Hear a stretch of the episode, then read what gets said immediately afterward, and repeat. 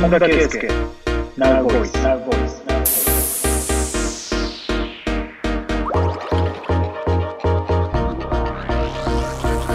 本田圭佑ナウボイス。日本の皆さんこんばんは。本田圭佑です。本田圭佑 Now Voice 今日もこの方とお送りします。こんばんは。日本放送アナウンサー東島えりです。この番組は本田さんの今の声をお届けするレギュラーラジオです今、あの、本田さんがいらっしゃる場所と東京と結んで、リモートをつないでお送りしている番組なんですが、実はこのパート、1月23日に収録していまして、本田さんの状況というのが動いている可能性もありますが、ね、現時点でどこにいらっしゃるかっていうのがわからないんですよね。そっか、ええ。動いてる可能性あるんですね、はい。確かに。放送している今日は2月の2日ということになりますが。どこにいるんだ僕っていう感じですよね そうですね。それははい期待感ですか、いやーちょっとわかんないですまだここにいる、もしかしたらここにいるかもしれないし、はい。うん、違う国かもしれないしう、ん。うーん、もう宇宙旅行行っちゃってるかもしれないし。その選択肢もありました。まあ未来はわからないですからね。はい、誰にもわかんない。はい。まあ 宇宙旅行だとしてもぜひこのラジオでまたお話を聞かせてもらえればと思います。さあ今夜もリスナーのあなたからのメッセージお待ちしています。募集しているのは、本田選手のイメージ、そして本田選手へのお悩み相談、その他本田さんに話してほしい話題など何でも、nv.1242.com までお送りください。ツイッターの方は、ハッシュタグ、本田圭佑ラジオをつけてつぶやいてください。この番組のタイトルにもなっています Now Voice は世の中に強い影響力を持つアスリートをはじめとした各界のトップランナーの声が聞き放題になる定額制のプレミアム音声サービスです。今夜もその Now Voice の中から厳選した本田さんのボイスもお届けするほか今夜の放送も配信されますので合わせてチェックしてみてください。本田圭佑 Now Voice 今夜も9時までお付き合いください。本田圭佑。Now Voice Now Voice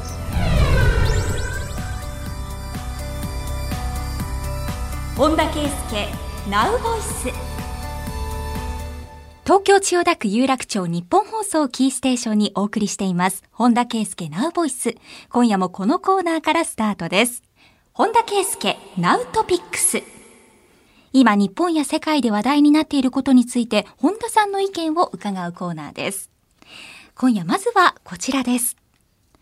地球のおぞましい未来を予測。気候変動の過小評価に警鐘。を世界はおぞましい未来へと向かいつつあり、各国の首脳が困難に立ち向かって緊急に行動しなければ、気候変動の加速や生物多様性の喪失によって、地球上のすべての種の存続が脅かされる。国際研究グループが13日、そんな未来予測を学術誌に発表しました。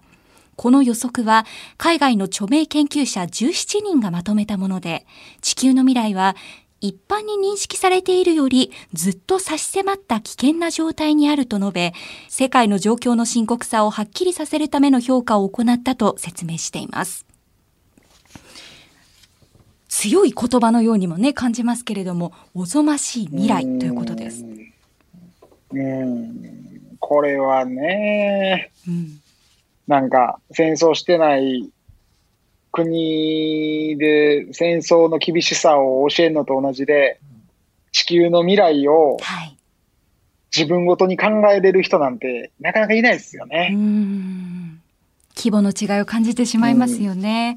この研究グループは世界の気候変動をテーマにした150余りの研究を引用していまして、その一つとして世界自然保護基金の最近の研究によりますと、世界の野生生物の個体数というのがわずか40年余りの間に平均で68%減少しているということなんですね。うん、人間の歴史を振り返ると、人間が理由でいろんな動物を、あのー絶滅させてきたという事実が存在しているので、ええ。まあ、めっちゃでかいもん、ぜめっちゃこういったこの地球全体のマクロでこう見たときに、うん。あの、本当ね、もう、何を良しとして何を悪とするかって、うん。こう、まず一つ、ルみんなで決めたルールの法律とね、あとそれぞれ価値観の善悪、まあ道徳ってあるじゃん。道徳観ですよね。はい。人道的な。うん。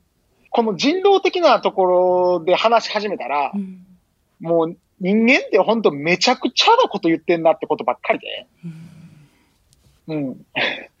人間同士はあかんのに、もう動物に対しては OK なのかとか、うんあくまでいつも人間からの目線ですもんね。えそうなんですよね。もういや、本当それは自分もそう思いますよね。うんいや、うん、なんか考えさせられますよね。結構この、ね、人間以外の環境破壊については、うん。う。うんんまあ、これを踏まえて必要な対策としては化石燃料の排除とか政策決定に影響を与える企業のロビー活動の抑制女性活用などが挙げられていて新型コロナウイルスがその軽症の役割を果たしうるというのもこの研究の中ではですね指摘されているんですね。なるほどね。あの、前に見てたなんか記事で、あの、マイクロソフトの創業者のビル・ゲイツが確か、えっと、なんか喋ってたかなんかの記事だったんですけど、まあ、要するに二酸化炭素がかなり問題になってるから、うんこうやって EV とかもはや、あの、もう完全に向かってるじゃないですか。はい。うん。で、その二酸化炭素が、を、こう、国別でどこが一番こう、廃棄してるかみたいなな、あの、うんやつがあったんですね。はい。で、実はその牛、あのみみんながあの好きな焼肉とか牛ですよね。はい。僕も大好きなんですけど、うん牛の、まあ、いわゆる、まあ、えー、出してる二酸化炭素の量っていうのを、地球上に存在する牛を一一つの国だとすると、はい。なんと、確かね、一番が、アメリカか中国、ととにかく1位、2位がアメリカと中国なんですえね。えこの二つはもう断然、こう、二酸化炭素を排出してるわけですよ。うん。で、三カ国目に牛に、牛の国がさ、あのーうん排出してるみたいです。そうですか。というと、これ聞いて、うん俺、その、牛、めっちゃ美味しい美味しいって焼肉美味しいだけ言うんじゃなくて、ええもうちょっとこう、対極に見ていろいろ考えなあかんなっていうふうに思いましたうーね。ん。うん、見方変わりました、ちょっと。そうですね。その角度で考えたことは私もなかったですね。牛について。いやいや、そうなんですよ。うんだって自分のことだけ考えたら、美味しいからもっといいお肉作ってよ、いい牛育ててよっていう、なんか、勝手なことばっか言ってるけど、うん、いや、もっと地球のこと考えたらそういう発言にはならないわけじゃないですか。うん、そうですね。難しいなと思いますね。あの、考え方って。そうですね。まあ、生活レベルの中でもね、それ感じますけれども。地球は6回目の大量絶滅時代に差し掛かっているという恐ろしい表現で結ばれていますね。ね、気をつけま、気をつけないとそうでね。すね。うん。まあ、コツコツしていることが無駄にならないと信じてやり続けるしかないですね。生活の中では。うん。はい。本田圭佑、Now Voice, Now Voice, Now Voice。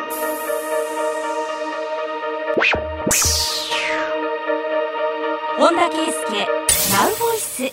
お送りしています。本田圭佑ナウボイス。番組では本田さんの余白部分も知ってもらうべく本田さんの勝手なイメージを募集していますが今夜まずはこの方です。三重県にお住まいのカモシカエイティさんです。本田さんはおそらく綺麗好きな方なのでカレーを食べるときは白いご飯をうまく使ってカレーをすべて拭き取って茶色い部分を全く残さず綺麗なお皿でフィニッシュしそう。どうでしょいや、聞き取らないですね。でもまあ、ある程度は普通に綺麗にするんじゃないですか。あ うマナーの範囲残しはしないんで。ええうん、混ぜたりはしないですか？えっ、と、カレーを？はい。たまに言いますあ混ぜないよ。混ぜないですええじゃあ、うんあの、ランプの魔人が出てきそうなあの、カレーが入ってる、あの、入れ物、ソースポット？あれ最初にパーッとかけちゃいますか？それとも一口ずついきますか？ああ、ありますね。その、あんまりその手のやつを食べたことないんですけど、えっと、その場合って皿の中にご飯ってどういうふうに入れ入れられてます？えっと、だいたいこう平たい、平ら？ちょっとした丘丘のような 盛り上がり方のご飯。あー。であれば多分結構僕は、その、ご飯とルーを分けたがるタイプなので、はい。うん、ちょっとずつかけるか、もしくは全部かけるんやったら、ご飯を端っこにちょっと箸とかでよ、あの、スプーンとかで寄せてから入れるかとか、そういう感じにするかな。なるほど。なんかちょっとそこにはこだわりが垣間見えますね。あと、ああ、まあ、混ざん、混ざんのはあんまり好きじゃないかもしれないです。ええあとは添えてある福神漬けはどうでしょう？らっきょうと福神漬けどっちが好きですか？らっきょうは食べないですけど、ええ福神漬けは、あの、必須かな。必須。ないとダメですか？ダメですね。ええカレーの具はどうですか？ゴロゴロした野菜のカレーの方がお好きですか？いや、か、かなりもう、なくなるに近いぐらい煮込んでる方が好きです。なるほど。この知識どこで活かそう？大事に取っときますね。本田さんのカレーの好み。ご飯にレーズンが乗ってるのはありですか？アウトですね。本当ですか？ダメですか？はい。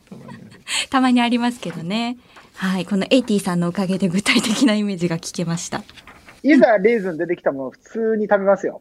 出てきたらですね。心の中でアウトって思ってるだけで多分言わないと思います。大人ですもんね。め、めっちゃ美味しいって言って食べると思います。素晴らしい。本田圭佑、ナウボイス、ナウボイス。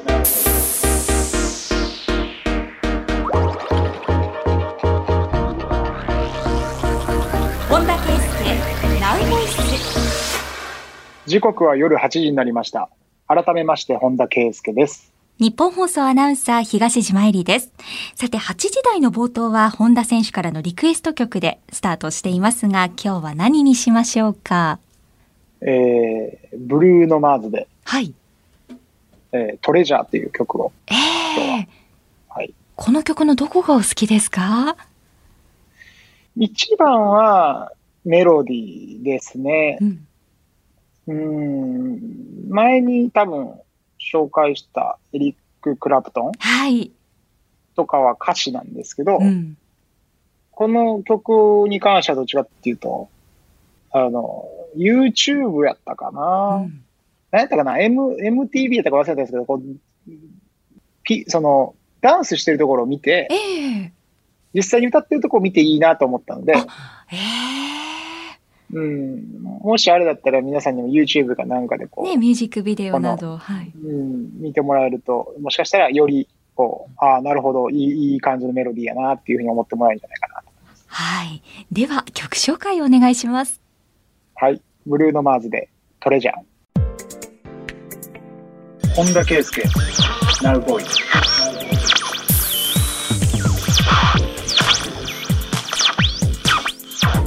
本田圭佑、ナウボイス。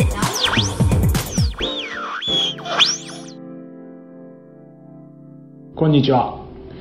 えー今日はですね、えー先日ツイッターで質問を、えー募った時の質問がたくさん、えー来てましたので、その中から3つの、質問について、答えていきたいなと思ってます。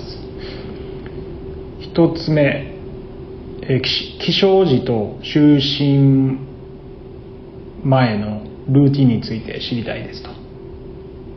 2つ目人が持つ自己顕示欲について、えお話ししていただきたいですとで最後の3つ目、えー辛い時はどんなことを考えて乗り切りますかという3つの質問にこれから答えてい、えーきたいなと思います。えまず1つ目。起きた時と寝る前のルーティンなんですけど、まあ、ずっと一緒ってわけじゃないんですけど最近は、えー起きた後は英語の勉強をしてましてもうかれこれ1年以上はもう全然続いてるんですけどそれが僕の今の起きた時のルーティンになりますね。就寝前、寝る前はですね、僕、基本的には食事の後から結構仕事のことをやったりしてなかなか寝つけないっていうのを避けるためにですねリラックスするためにある動画を見てるんですけどそれがあの吉本、えー、新喜劇、えー、を YouTube で見てます。でそれはなんでかって言われるとですね難しいんですけどめちゃくちゃ落ち着くん落ち着くんですよね。僕は大阪で生まれて育ったということもあってもしものすごく幼少の頃に、えー、吉本新喜劇が、えー、身近な存在としてあってですね。実はあのー、難波グランド花月には見に行ったことがないんですけどえー、毎週土曜日楽しみにしてた吉本新喜劇はですね僕にとって、えー、なんなんかすごく落ち着くんですよ。あれはねあんだけボケて突っ込んでっていうのをお決まりのようにやっていくとなんか笑って逆に目が覚めへんってことをよく言われるんですけど僕にとっての子守歌みたいなあのこれはあのいい意味でですね僕にとってあのもう落ち着くんですよ。あのノリツッコミを見てるだけで、まあ、芝居を見てるとね。でそれがリラックスして知らん間にいつも寝ちゃってるっていうのが大体、えー、僕の寝る前のルーティンですね。次に行きますね。次の質問は、えー、人が持つ自己顕示欲についてお話ししていただきたいです。これ自己顕示欲ってあのやっぱ承認承認欲求の一種ですよね、まあ、人に認められたいとかこう思われたいっていう。もう子供でも大人はもちろん子供でも持ってるし、えー、動物でも持ってますよね。犬とか飼ってる人は分かると思うんですけど。で僕はこの欲求の一つであるその承認欲求自己顕示欲っていうのはもう人が努力するほとんどの、えー、原動力って人にこう思われたいからとか好きな人に認めてもらいたいとかっていうことに尽きるんじゃないですかね。なんか自分の夢をなんで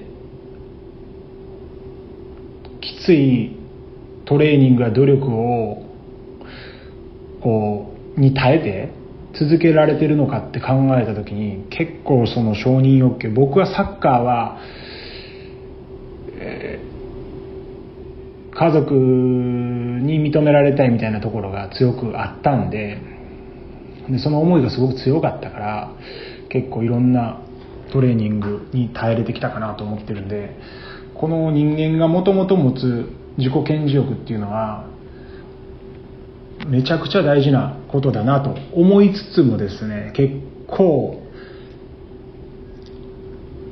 なんか幼少の頃にこうねじまったねじ曲がった形でこの欲求を育ててしまうと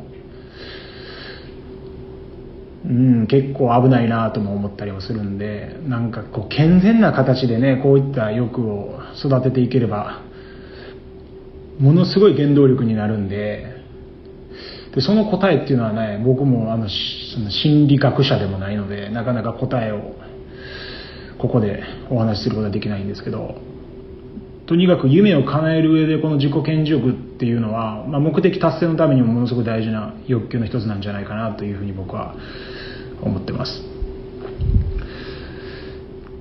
では最後の質問に移りたいなと思うんですけど、えー、辛い時はどんなことを考えて乗り切りますかと。誰もが、えー、辛い時はありますし今辛い人もいるでしょうし昔ものすごい辛かった時多分あったと思います。僕はですねものすごいポジティブな人間なんですけど多分その一つの理由に、えー、辛い時は自分を思いっきり俯瞰的に見るっていうことを意識的にやってて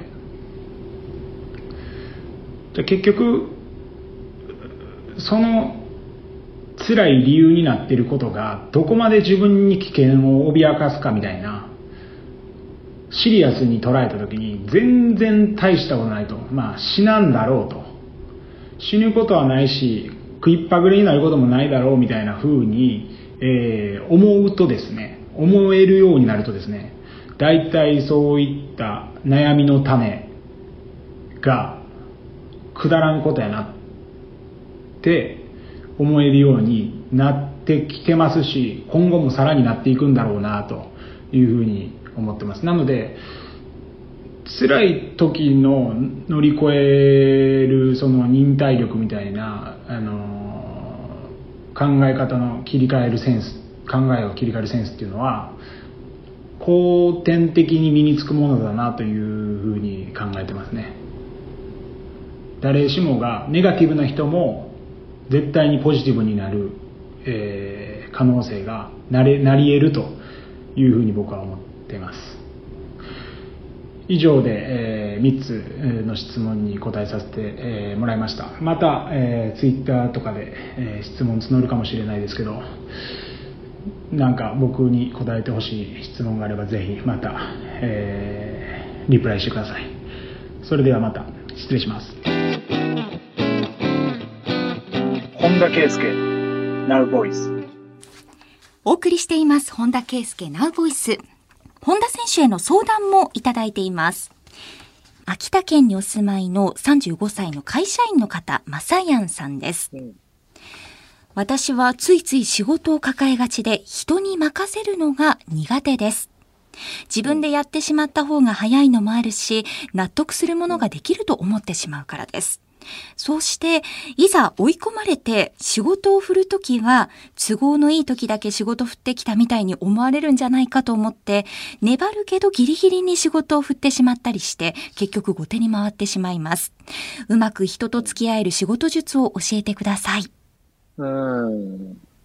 まあ、そんなね、なんか、悲観するようなことではないとはまず思うんですね。ええ、責任感が強い、人にありがちなパターンなんですよ。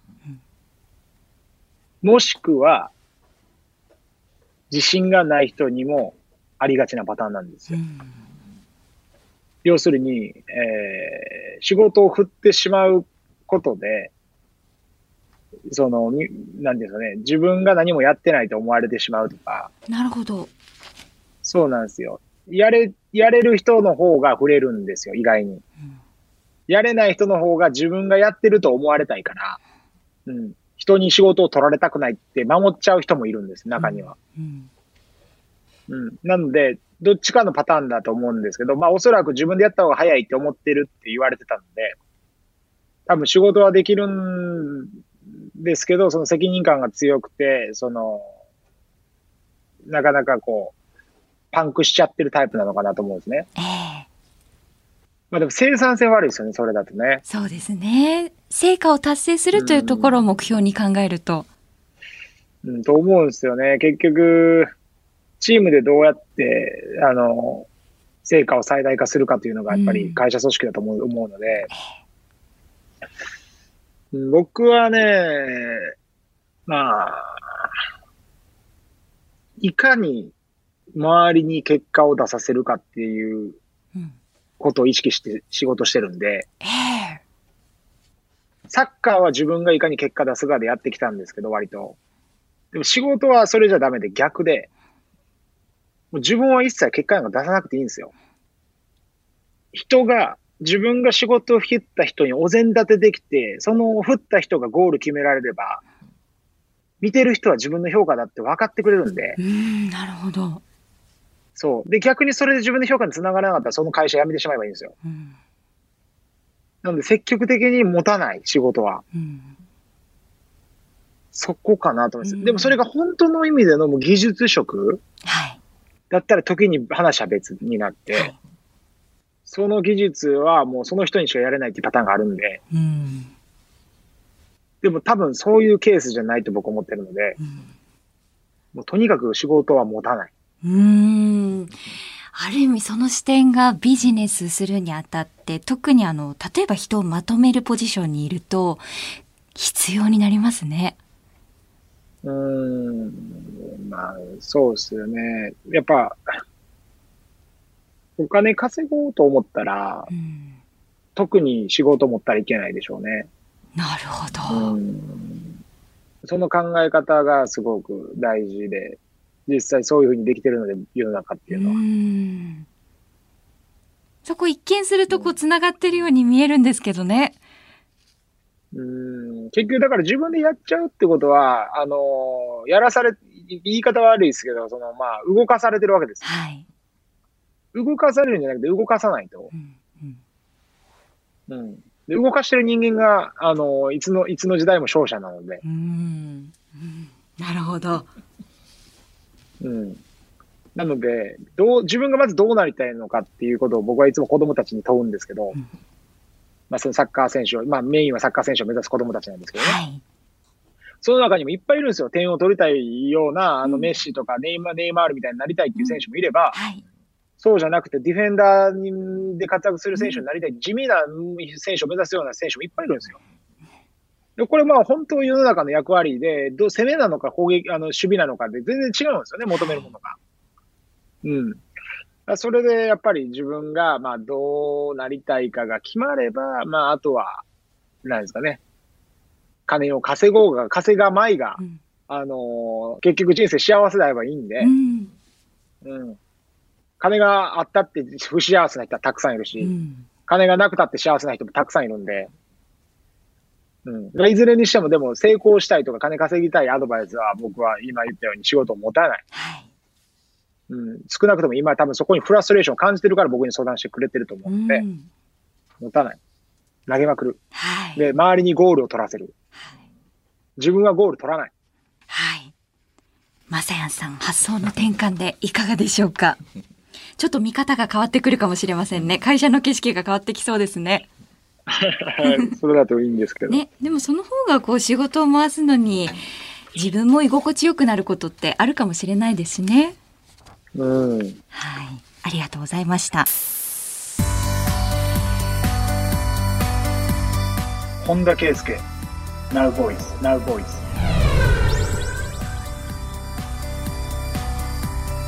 本田圭佑 Now Voice 本田圭佑 Now Voice こんなメールもいただきました東京都にお住まいのちゃちゃさんです先日、本田さんが海外のパスポートコントロールでの係の高圧的な対応にちょっと切れるって話、めっちゃ笑いました。私もたくさん海外に行きますし、よくわかりますという方なんですね。うん。本田さんは海外に長く住んでいて、カルチャーショックを受けたり、びっくりした体験や、我慢できずにブチ切れた体験したこと他にもありますか？私は以前中国に住んでいて、タクシーの運転手さんにお釣りの代わりにガムをもらったり、スーパーの店員さんにお釣りを投げられてブチ切れたことがあります。面白いエピソードがあれば聞きたいですという、海外で頑張る同志から。すごいっすね。タクシーのお釣りをガムでもらうってどういう考えしてるんですか、ね、本当ですねこの運転手。どういう取引なんでしょうか 一方的すぎやろって思いますよね。本当に。でもね、なんかそん、なんかそんなんが海外なんですよね。なんか日本の常識だけを持って海外に出ると、本当とんでもない目に遭うというかう、んうん。やっぱその場所にはその場所のルールがあるうし、んで、中国で言うと、まあそれ中国全体ではないと思うんですけど、中国のどこの一部の場所かわかんないですけど、そのはい健康で、あの日本って当たり前ですけど、病気したらお金払いは払いますよね。はい。まあ病気したりなんやらして病院にかかってお金払うわけじゃないですか。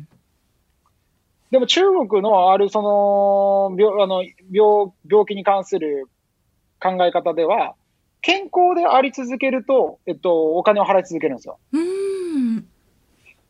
だって、健康であり続けることが、本来は医者の仕事を、まあ、満たしてるという評価を、まあ、中国人はこう、は下してると。うん。だから、病気になったら逆にお金払わなくていいんですよ。なぜならそれは仕事をしてないっていう考え方なんで。